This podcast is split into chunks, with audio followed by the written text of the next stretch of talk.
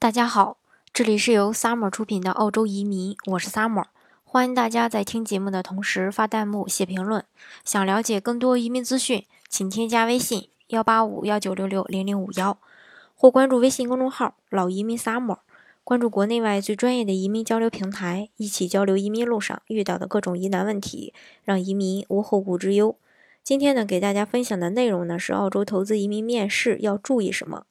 在申请投资移民签证的过程当中呢，面试是其中很关键的一个环节，澳洲投资移民也不例外。那究竟怎样表现才能让面试官对你留下良好的印象，让你在众多的竞争者中脱颖而出呢？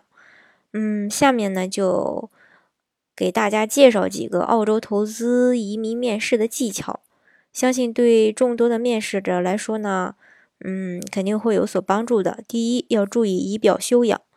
在任何重要的社交场合呢，申请人留给面试官的第一印象都是非常重要的。这是因为一个人的仪表修养往往会对，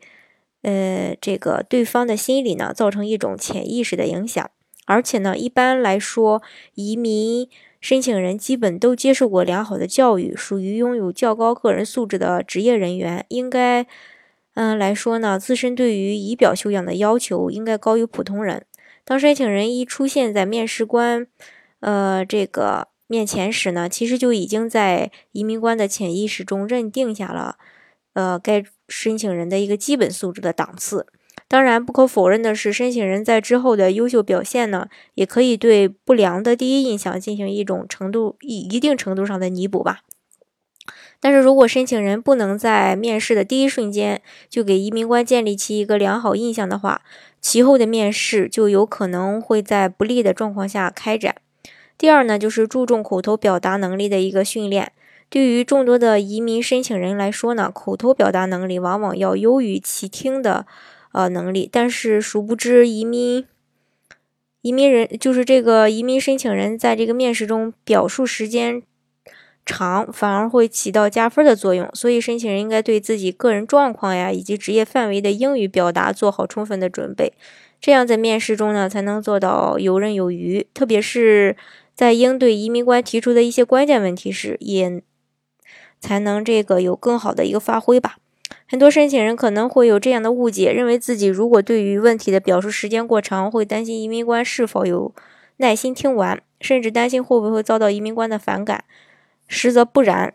表述时间长并不会导致移民官的一个反感，反而有可能被移民官认为具有较好的语言能力。举个例子来说吧，比如被问到有关职业能力和工作经验的问题，都应尽量详细的表达。此外呢，通过表述时间的长短，还可以让移民官忽略掉自己较弱的一个听的能力。第三点就是化被动为主动。一般来说，在面试的过程中，面试人是处于主动的位置，而被面试人是处于被动的位置。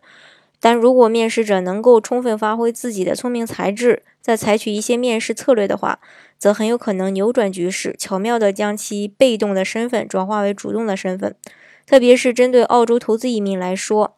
呃，申请人可以通过将话题尽量引入自己熟悉的领域，并在此话题上适当的发挥，变面试中的被动为主动，来争取面试一次性通过。第四点，要保持一个。呃，谦虚谨慎的态度。虽然说申请人应该在面试中充分表现自己个人的能力，并且在面试中争取被动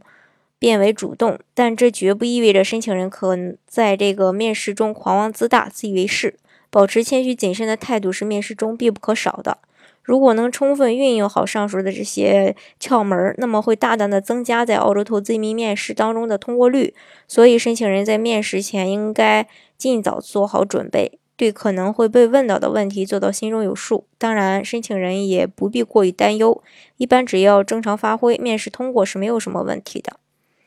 嗯，以上呢，针对面试，然后给大家呃几点那个小技巧、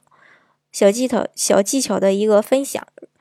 嗯，今天的节目呢，就给大家分享到这里。如果大家想具体的了解澳洲的投资移民项目的话呢，欢迎大家添加我的微信幺八五幺九六六零零五幺，或关注微信公众号“老移民 summer”，关注国内外最专业的移民交流平台，一起交流移民路上遇到的各种疑难问题，让移民无后顾之忧。